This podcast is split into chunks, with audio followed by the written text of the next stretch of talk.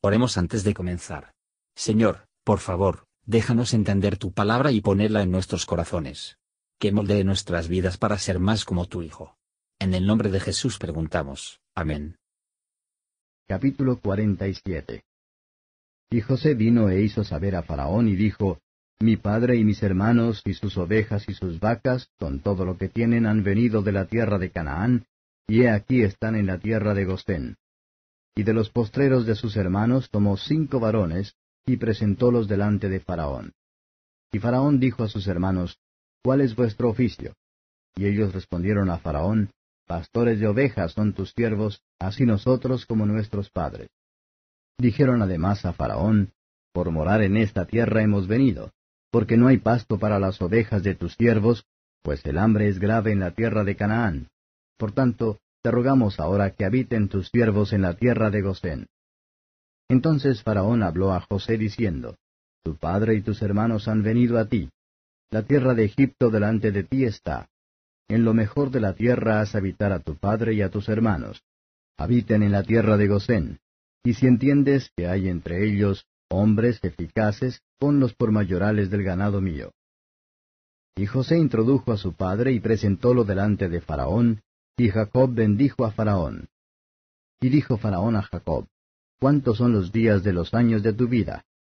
Y Jacob respondió a Faraón, Los días de los años de mi peregrinación son ciento treinta años.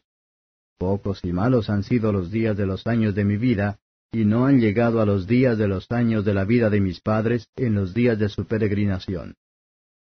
Y Jacob bendijo a Faraón, y salióse de delante de Faraón. Así José hizo habitar a su padre y a sus hermanos, y dióles posesión en la tierra de Egipto, en lo mejor de la tierra, en la tierra de Rameses, como mandó Faraón. Y alimentaba José a su padre y a sus hermanos, y a toda la casa de su padre de pan, hasta la boca del niño. Y no había pan en toda la tierra, y el hambre era muy grave, por lo que desfalleció de hambre la tierra de Egipto y la tierra de Canaán. Y recogió José todo el dinero que se halló en la tierra de Egipto y en la tierra de Canaán, por los alimentos que de él compraban, y metió José el dinero en casa de Faraón. Y acabado el dinero de la tierra de Egipto y de la tierra de Canaán, vino todo Egipto a José diciendo, Danos pan, ¿por qué moriremos delante de ti por haberse acabado el dinero? Y José dijo, Dad vuestros ganados, y yo os daré por vuestros ganados si se ha acabado el dinero. Y ellos trajeron sus ganados a José, y José les dio alimentos por caballos, y por el ganado de las ovejas, y por el ganado de las vacas, y por asnos, y sustentólos de pan por todos sus ganados aquel año. Y acabado aquel año, vinieron a él el segundo año y le dijeron, No encubriremos a nuestro Señor que el dinero ciertamente se ha acabado. También el ganado es ya de nuestro Señor, Nada ha quedado delante de nuestro Señor sino nuestros cuerpos y nuestra tierra. ¿Por qué moriremos delante de tus ojos, así nosotros como nuestra tierra? Cómpranos a nosotros y a nuestra tierra por pan, y seremos nosotros y nuestra tierra siervos de Faraón. Y danos simiente para que vivamos y no muramos, y no sea asolada la tierra. Entonces compró José toda la tierra de Egipto para Faraón, pues los egipcios vendieron cada uno sus tierras, porque se agravó el hambre sobre ellos, y la tierra vino a ser de Faraón. Y al pueblo hízolo pasar a las ciudades desde el un cabo del término de Egipto hasta el otro cabo. Solamente la tierra de los sacerdotes no compró, por cuanto los sacerdotes tenían ración de Faraón, y ellos comían su ración que Faraón les daba, por eso no vendieron su tierra. Y José dijo al pueblo, He aquí os he hoy comprado y a vuestra tierra para Faraón, Aquí simiente y sembraréis la tierra. Y será que de los frutos daréis el quinto a Faraón, y las cuatro partes serán vuestras para sembrar las tierras, y para vuestro mantenimiento, y de los que están en vuestras casas, y para que coman vuestros niños. Y ellos respondieron, La vida nos has dado. Hallemos gracia en ojos de mi Señor, y seamos siervos de Faraón. Entonces José lo puso por fuero hasta hoy sobre la tierra de Egipto, señalando para Faraón el quinto, excepto sólo la tierra de los sacerdotes, que no fue de Faraón. Así habitó Israel en la tierra de Egipto, en la tierra de Gosén, y aposesionáronse en ella y se aumentaron y multiplicaron en gran manera. Y vivió Jacob en la tierra de Egipto diecisiete años. Y fueron los días de Jacob, los años de su vida, ciento cuarenta y siete años. Y llegáronse los días de Israel para morir, y llamó a José su hijo y le dijo, Si he hallado ahora gracia en tus ojos, ruégote que pongas tu mano debajo de mi muslo, y harás conmigo misericordia y verdad. Ruégote que no me entierres en Egipto. Mas cuando durmiere con mis padres, llevarme has de Egipto, y me sepultarás en el sepulcro de ellos. Y él respondió, Yo haré como tú dices. Y él dijo, Júramelo. Y él le juró.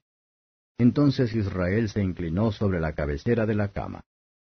Comentario de Mateo Henry Génesis capítulo 47. Versos 1 a 6. Aunque José era un gran hombre, sobre todo en Egipto, sin embargo, era dueño de sus hermanos. Deja que los ricos y grandes en el mundo no tienen vistas o desprecian a las malas relaciones. Nuestro Señor Jesús no se avergüenza de llamarnos hermanos. En respuesta a la pregunta de Faraón, ¿cuál es tu vocación? Le dijeron que ellos eran pastores, y agregó que se les viene a enamorar en esta tierra por un tiempo, mientras se agravó el hambre en Canaán. Faraón ofreció emplearlos como pastores, a condición de que eran hombres activos. Cualquiera que sea nuestro negocio o empleo es, deberíamos objetivo es sobresalir en ella, y para demostrar a nosotros mismos inteligentes y trabajadoras. Versos 7 a 12.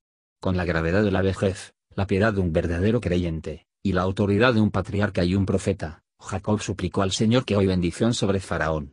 Actuó como un hombre no se avergüenza de su religión, y que expresaría gratitud al benefactor de sí mismo y su familia. Tenemos aquí una respuesta muy poco común dado a una pregunta muy común.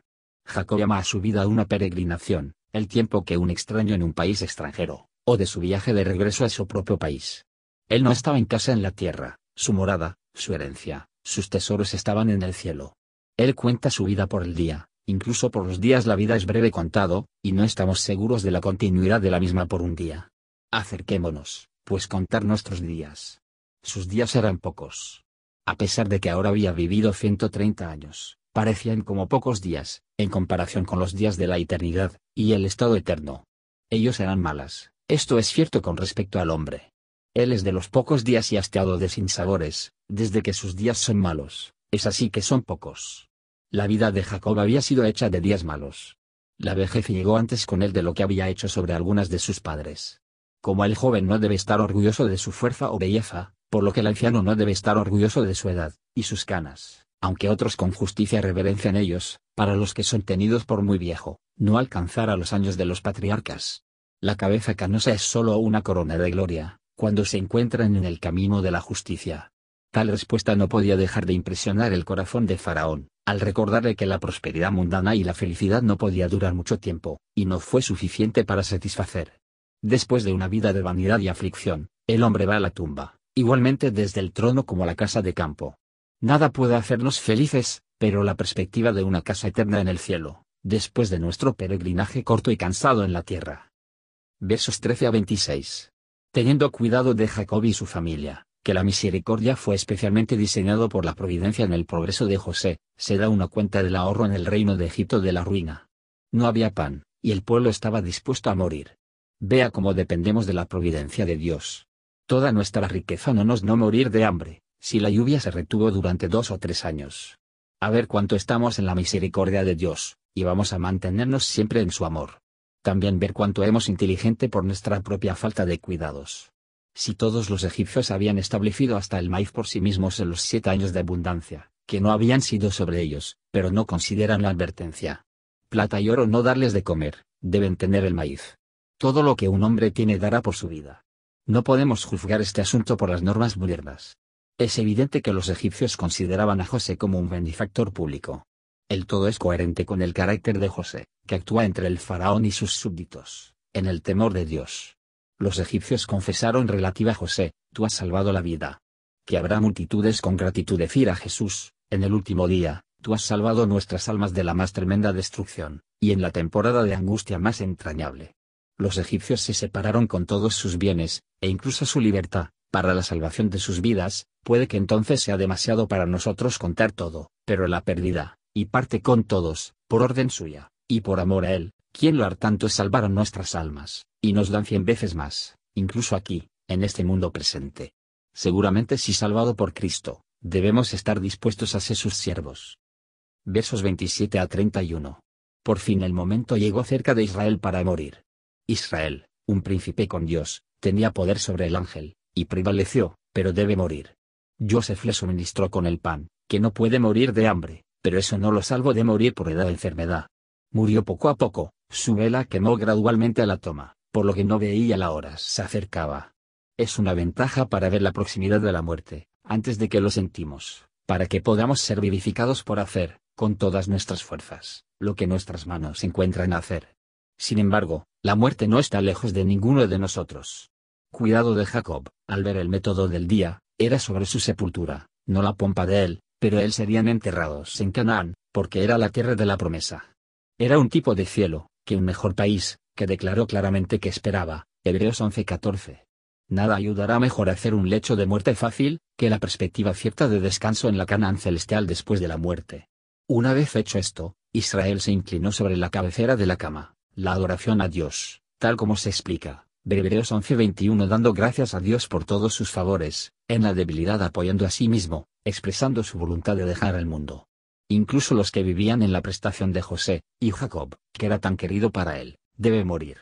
Pero Cristo Jesús nos da el verdadero pan, para que podamos comer y vivir para siempre. A Él vengamos y nos rendimos, y cuando nos acercamos a la muerte, que nos han apoyado a través de la vida, será nuestro encuentro y nos aseguran la salvación eterna. Gracias por escuchar y si te gustó esto, suscríbete y considera darle me gusta a mi página de Facebook y únete a mi grupo Jesús Answers Prayer.